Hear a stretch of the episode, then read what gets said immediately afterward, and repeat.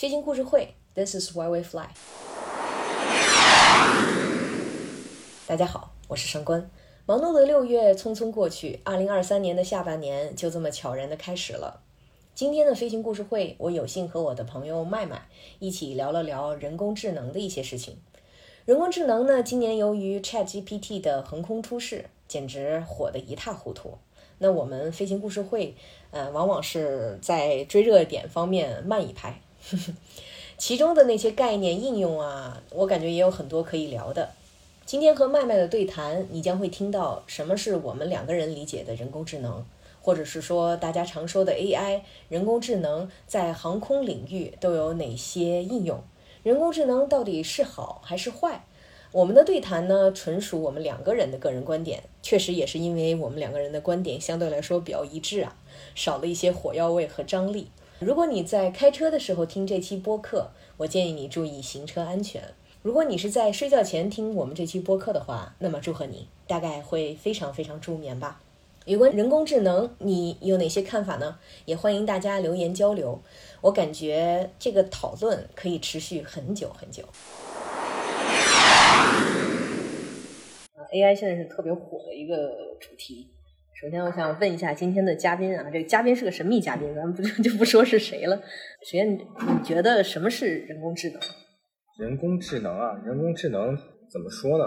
一开始对这个话题，大家一直都聊的比较多啊。其实，无非人工智能就是它其实没有真正的智能，只不过是计算机在经过一定的训练之后，它会体现出一些我们觉得它是智能的一些东西。其实这是一个训练的结果，它有一定自己的能力，比如说学习、推理，还有规划，甚至感知，包括现在自然语言理解等等。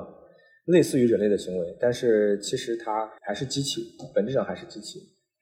那现在都一直都在说这个人工智能或者说 AI 是特别的强大的。那目前来讲的话，它可以讲就是就是强大到一个什么样的程度了呢？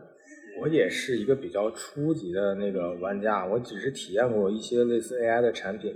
现在呢，对于咱们通用平时生活中现在比较火的那个 ChatGPT。大家应该应该有也也有所了解。我举一个例子吧，就是一个国外的一个投资公司，他们已经解聘了很多去解读财报的人。这这样一人，他们之前给的薪金大概是七十万美金一年，专门去看财报，然后给列出来一些关键点。但是现在呢，有这个大语言模型之后，他们把一份几百页的财报直接喂给 AI，AI 就会分条给你列出来，干掉了之前能干到这样工作的这帮专业的人。他们可能都是一些。特别名牌大学金融专业毕业的，但是现在已经在这方面被 AI 取代了。呃，那你觉得结合你的工作，你觉得人工智能会影响到你未来的这个工作机会吗？未来短时间，我觉得应该不会影响到工作机会。它可能会更多的，包括在我们日常生活中，它更多的会有一种以一种工具的形式存在。我们可能会慢慢的先跟它来共存。利用它来帮助我们提升我们平时的效率和一些工作上的精度，尤其是对于航空业来说，AI 更是可能它的精确的计算，包括它的一些在自动化系统里面的统筹能力，可能会给我们提供很大的一个帮助。首先，我是觉得就是人工智能和自动化是相关的，但是。嗯，目前达到的这个水准是否能够称之为人工智能，其实也是一种语义上的模糊。对，嗯，因为嗯，首先自动化这个事情，就是从咱们的信息时代开始发展到现在，其实一直存在的。那就是说，它要自动化到一个什么程度才能算作是智能啊？因为我有朋友是做那自动驾驶研究的，然后像自动驾驶也分为好几个阶段，其中就有是就叫辅助驾驶。啊，现在对，现在是属于在这个辅助驾驶的阶段，可以帮助你停车，帮助你规划路线啊，等等这些。但真正是否是能够到智能这个阶段，现在也是一直在这个发展的进程当中，我是这么觉得。然后说到这个工作的话，目前我的工作的其中有一部分，其实还是能够通过 AI 或者通过这种自动化，还有或者说机器的这个帮助，能够减轻一些负担的。嗯。嗯，但是最终还是需要，就是我们自己来去把东西再审一遍，或者说再看一遍，才能够达到比较好的情况，因为毕竟就是这个语言的这个东西还是比较的活。对，就是你即便是给它喂了大量的语料、大量的材料，在不同的环境之下就会有不同的意思。所以这就是，其实就是很多段子。就当时就是他们就说教一个老外，就说走啊，晚上去撸串儿去。然后老外就说什么叫串儿啊？叫 barbecue，就是就是穿在竹签子上的肉，然后烤肉。然后后来旁边有一个朋友过来，然后也是说到这个事儿，然后就说啊，你今天新带过来有个小狗，然后它是什么品种？它是个串儿。就所以你这个 你要如何给它解释这这个串儿是什么意思？所以就很多这种特别鲜活的东西，甚至于。你不同地域讲的意思也都不一样，是的，啊，你把这个地域的东西放进去之后，整个的都会变得非常的丰富。我觉得这也是为什么现在大家现实社会，尤其是疫情之后，大家放开了之后，特别愿意去见面，特别愿意去参加活动，线下的活动，就是因为线下的这种体验是虚拟的或者说模拟的。屏幕上的是达不到的，人还是需要肉触。呃，对呀，是啊，就有很多东西，所以就说如何去解决这个问题。所以现在我觉得我的工作还好，目前状态就是以和人工智能现在发展的阶段相比，我现在工作是基本上是保住的，就看看它的发展的速度如何了。是的，不用太过担心它会取代我们怎么样。我们现在只是想，我们的平时的生活里面，它它就像相当于就是出来一个新的工具。包括它现在它的定义，人工智能这个这个这个定义，可能上个世纪三四十年代可能就有了。嗯。包括后来所谓的那个图灵测试。嗯。现在的 GPT 三三点五甚至 GPT 四是肯定可以通过这个图灵测试的。嗯。但是它到底现在还算不算真正的人工智能？嗯。还是画一个问号。毕竟像你说的，这个概念很模糊。对。嗯。然后有了智能之后，有智能跟有有有意识。artificial intelligence 和 consciousness 嗯，也是完全不同的两个对是的两个理念嗯，所以它现在对于来咱们来说，可能还更多的是一个工具性的东西，它可能会更多的参与到自动化程度更高的一些领域，包括现在你说咱们航空业，可能它最先参与到应该就是无人机的这个嗯。这个这个里面，对，因为无人机它整个是通过电子的那些那些器件，包括电子系统来控制的，所以人工智能可能最先参与到无人机的那种管控的里面，然后再后来，就比如说，我觉得那个微软，微软它出了它那个 Office 新的 Office 里面，它加入的一个人工智能的那个助手，对，它的起名起的特别好，叫 Copilot。其实我们可以把它对把它理解理解到我们生活中里面，其实它对我们与我们来说就是一个副驾驶，我们需要。机长吧，我们自己是机长，我们去掌握这个飞机最最终的一些形态啊、动态，包括方向。这 Copilot 是给我们提供帮助的一个一个助手。然后呢，AI 它的特点就是很快速的做一些平均水平的事情，嗯，比如说他能很快速 average。mediocre，然后做一些五分的事情，是吧？比如说你想要六七分，你可能要把你的你给他的那个关键词，给他的那个要求稍微再精细化一些，可能做到六分到七分。但是如果你想要八分、九分甚至十分的东西，你还是要更多的参与到这里面去。嗯，然后刚才说到那个啊，自动驾驶，自动驾驶，因为我我是特斯拉的车主，所以对这个一直也也比较比较那个什么。然后其实我觉得特斯拉这种纯视觉的那个。方案其实是可以用到我们航空业一些的。嗯，咱们现在就比如说，尤其是飞那个目视、目视规则的时候，它好多东西其实是靠那个，不是靠那些仪表啊、数据啊乱七八糟。对，很多时候是需要靠目视去找的。包括哪怕是飞仪表，你你在绕飞一块云的时候，也是需要靠目测来看跟它的距离之类的。我觉得这些都是能在这个行业里面能帮到我们的东西。嗯，那如果说是人工智能的那些弊端，就刚才其实已经提到了一些了。嗯嗯，弊端主要都体现在哪些哪些方面呢？目前现阶段的这个人工智能，先从通用部分来说，就比如说咱们最熟悉的一个 ChatGPT，很多人在拿它当那个搜索引擎来用，就像我一样，我可能有一些什么东西，我想很快知道答案，我可能就先去问他。但是呢，他给你的答案不一定是正确的，这里面是会涉及到一些。它语料库里面的一些问题和它选取的语料库的一些模式，你可能需要先给它一个关键词的设置啊之类的，可能绕过一些东西，但是你得有这个甄别的能力。对于我们用的人来说，嗯，然后对于航空领域，因为我们最重要的就是安全嘛，然后这里面又涉及到一个伦理的问题，嗯就像那个电车难题是吧？这边又难题一样绑了一个人，那边绑了五个人。如果是这个 AI 的话，它可能会毫不犹豫的撞向那一个人。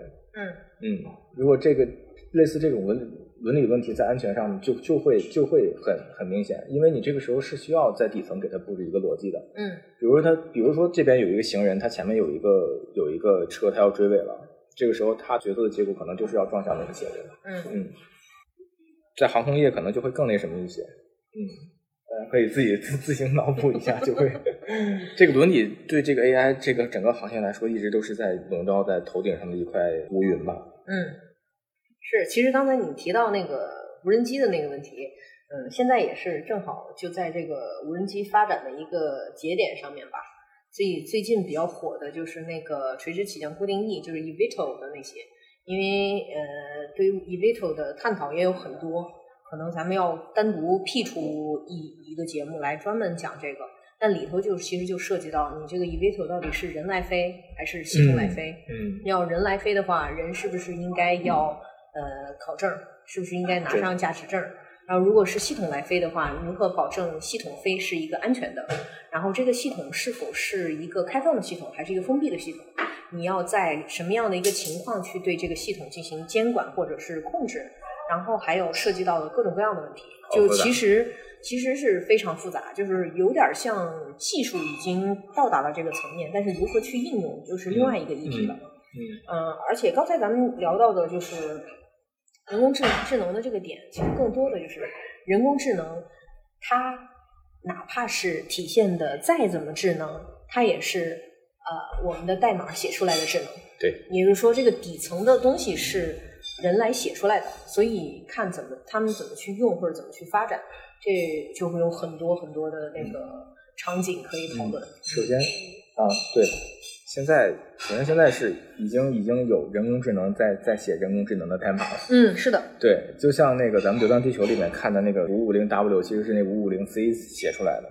刚才说到那个，到底是这个飞机到底是人来开还是机器来开？我觉得很重要的一个决那个决策的因素是坐在后面那个乘客，我到底坐在一个没有人的驾驶舱后面，我安心还是不安心？我愿不愿意登上这样一个嗯机舱里面？是的，嗯，这这个对这个乘客来说，如果如果这个人工智能这项技术真的信赖让我们信赖到如此的程度的话，这个一天可能是会出现的，但是嗯可能会很久。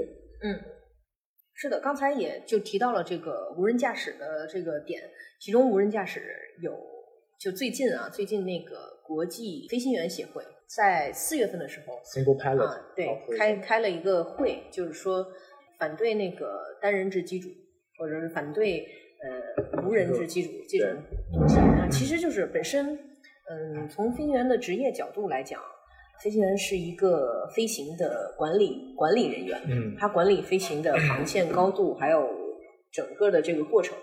嗯，他们之所以反对这个 single pilot，其实也有一点，就我没有仔细看他们那些文件，但是嗯，整个协会是同意和通过了这个整个这个倡导，就说希望大家一方面是飞行员的工作的问题，这里面涉及到了工资，还有他们的工作的一个呃饭碗的事情。另一方面也有这个飞行的就愉悦的事情，因为你本身你如果进行长航时飞行的话，你肯定不可能整个过程当中你就就是个人坐在那儿，你不是个机器，嗯那么你肯定就需要有有这些作为人性的这一面，我要聊天，嗯，我要沟通，我要我要有作为一个人的尊重，而不是不只是只是一个工具，或者说只是一个 大巴司机。就是经常咱们在大巴上面也会看到，就会写着不要和司机聊天之类的。对，但其实那种司机很无聊。对，是的，是的。对，这样也对安全不好，真的。嗯，它这个 single pilot 是针对所有的机型吗？包括那些大机型吗？应该是有，我没有仔细去看，其实应该稍微再再研究一下，再补充一下。嗯，它是那个那个地方不坐人，还是说放一个？我之前有见到过有一个类似机械手臂的一个东西，可以帮助飞行员去操作。因为我知道有些大机型它一个单人操作是很难的，它有些开关够不到。我得我得详细的看一下，因为具体的情况就是国外走的比咱们快。对对对，就是比如说最近比较火的这个绿色航空的这个事儿，国外也走的比较快。嗯嗯，六月份刚刚是那个欧洲的商务航空的有一个展会叫 eBase，嗯然后在 eBase 的现场出现了这样一幕，就是有那种绿色人士去到现场去，就是静坐啊什么的。但是非常搞笑的是，因为他们因为他们的静坐就不是封锁了一片区域嘛，然后封锁那片区域里头就有要去倡导静坐的人，对那个 speaker 就是那个演讲者被封在里头，没办法去 去去 做演讲。就其实我就觉得就是这种唤起大家这种意识的方法吧，可能需要更加的合适一些，或者说用合理的方式去解决，或者是再往深想一步，怎样才能真正的做做到？而且我这两天听的那个报告里头，关于啊，这有点扯远了，这是另外的一个没关系。绿色航空里头，像比如说商务商务航空和公务机的出行，在一定程度上它是会减少这个碳排放的，因为小飞机它的碳排放量要是比大飞机要要那个相比之下会要小一些，就是小飞机的那个排放和大飞机，比如说七三七，嗯，我这儿是一个小的。那个湾流，嗯，它的碳排放会小一些。然后，如果是我把这几个人，就其实有点像拼车的那个意思，嗯嗯，就像就是私家车跟公交车那个感觉你拼车，你如果拼拼的比较多，其实你这一趟比它要分散在各个地方，或者你飞好多航段，嗯，其实是相对来说更加绿色。就是所以你这个这个大的大的场景上，或者更加宏观的角度上来讲，其实有很多点，嗯，就跟当时说公务机的好处的时候举了一个例子。就是沃尔玛的店长需要去巡店，但是他要去各个比较小的地方去巡店，他如果坐公共交通的话，可能往返的段数就会要多很多，而且时间也会浪费很多。但你要拿公共机，你就这个点到点，就跟私家车一样啊。嗯，你本来你要运动到火车站再弄，或者运动到机场，嗯，然后还要等时刻。如果是公务机的话，你就直接飞了，可能三天就完成了它。呃，十天需要巡店的那个路程，那其实这样算起来，就如果要达到同一个目标的话，这样算起来这样就更加绿色。嗯，但是你在打车的同时，那公交车也在跑呀。啊，是啊，但是你公交车在跑的时候和那你就看谁来为这个负责和买单。对，如果是公司来负责买单的话，对于公司来讲，公司是省的。嗯，对吧？嗯，还省时间了，至少对。但是对整体判。可能需要一个统筹，对，没错。那其实就是我这个我这个算法，我看我到底怎么算，怎么才算是碳综合？到底是从宏观上来讲是碳综合，还是我只从单位我这个单位上来讲嗯，碳综合？就不同的角度啊，其实也跟那个，我觉得这时候倒是可以用到人工智能，就其实就是一个让它调配系统嘛。对，模拟模拟所有的那个那个就是可能的航路，然后对你就把你的 request 交交出来嘛。对，我需要这样，我需要那样，大家它可以一瞬间模拟出来，这个能解决绿色航空的问题。对，就其实就是要解决一些人力所达不到的，或者说运算指数的比较高的。对对，他会他会可可能会给你提出一些特别超出你想象的一些解决方案。是的，是的，嗯，就这一点上，我觉得可以。对。就像之前 Alpha AlphaGo 在下围棋的时候，它的很多套路是所有棋谱上都没有的，嗯，但是就打败了所有人类棋手。但是现在就专门有一个有一个派系，就是就是学 AlphaGo 的那个下法，嗯，去那个什么，包括现在就比如说空管系统，如果接入 AI 让 AI 去决定指挥路线的话，它可能跟我们现在既定的所有的指挥路线都不一样，但是它一定是最高效的。但是这个路线上面又会存在着很多的这种变动性，就关于。关于比如说我临时空域关闭了，它如果得到的这个信息的输入它是延迟的，它就会出现问题。对，就其实就是 AI 要很好的去实施或者说发挥它的神力，嗯，它有很多的条限制条件，它需要有至少目前来说，对它它需要有正确的信息输入，嗯，它需要有合适的输出条件，嗯，它还需要有。水时的判断，与此同时要有临时变动的那些，他也知道去进行相应的调整。你就是它就是一个程序，它是要调整的，它也会有 bug，对，很多它的局限性。所以我们要用好这个工具的前提，就是我们知道它的能力的限制在哪，它能干什么，它干不了什么。嗯，对。就比如说现在这个阶段，你把一个单独的一个飞行员跟一个 AI 放在驾驶舱里面，我作为乘客，我觉得我肯定不会放心的。但是比如说你放两个驾驶员中间。放一个类似这种 AI 的助手，我觉得还是可以的，因为可以慢慢的融入到这个这个体系里面。比如说你出现一个问题，你你你一个检查单里边光光那个 memory items 就就好多好多个，是吧？你要拿一个纸质的，甚至拿个或者再好一点拿个 pad 去去做那个，我觉得可能用 AI 去帮你做这些就是繁琐的事情，可能会会更节省你的精力。嗯，我感觉 AI 应该更多的以一个工具的身份去出现，对，就是它是用来解决一些呃枯燥的或者是一些嗯你不愿意去做的一些事情，是的，嗯，然后一些你愿意做的事情或者那个偏体验的，哎，你觉得对？何必去让他去享受呢？是吧？就是要 对啊，你喜欢你喜欢打球，你没有没有必要说花钱雇一个机器人替我去打球吧，你替我吃饭吧。你刚刚说到那个目视飞行，我嗯就觉得就是目视飞行的时候，其实很多时候就真的就是练的是一个一种感觉，嗯就你什么时候什么你什么时候拉平，或者说你看远处什么时候是一米，嗯什么时候开拉开始，什么时候接地，包括飞机给你的反馈，对呀、力的反你，飞机不一样，发动机的力量不一样，风速不一样，完全都是随时随地会变化的。是的，而且他们好多飞行员喜欢喜欢飞行，我可能就是喜欢的这种、嗯去应对各种条件的那个。是啊。要这么说的话，可能会不会先参与到的是那种大机型的那种啊，对，我觉得飞行的我觉得飞行员会先肯定参与比较会多。肯肯定会那种不需要个人体验的那些。对对对对，人家就是来飞来玩的嘛。对呀干嘛飞起来以后还要我还要给你对驾驶的乐趣？嗯对，是的，就这一点就是无可替代，真的。嗯嗯，你可以把它放在那儿，你可以不用它，是吧？对嗯，这就是一个工具，其实就是这样。嗯，空管、数据分析、自主飞行，应该现在在航空领域这些都应该差不多了。嗯，现在我是觉得觉得机务很难被这个取代吧。嗯，嗯是的，因为每一个就是每一个故障都是有它的特殊性的。对，我觉得比可能比空管会更难那个什么一些。嗯，嗯，它很很复杂，这个东西如果你你光让他去找这个故障，我觉得就是很难。对，而且还有那个经验的问题。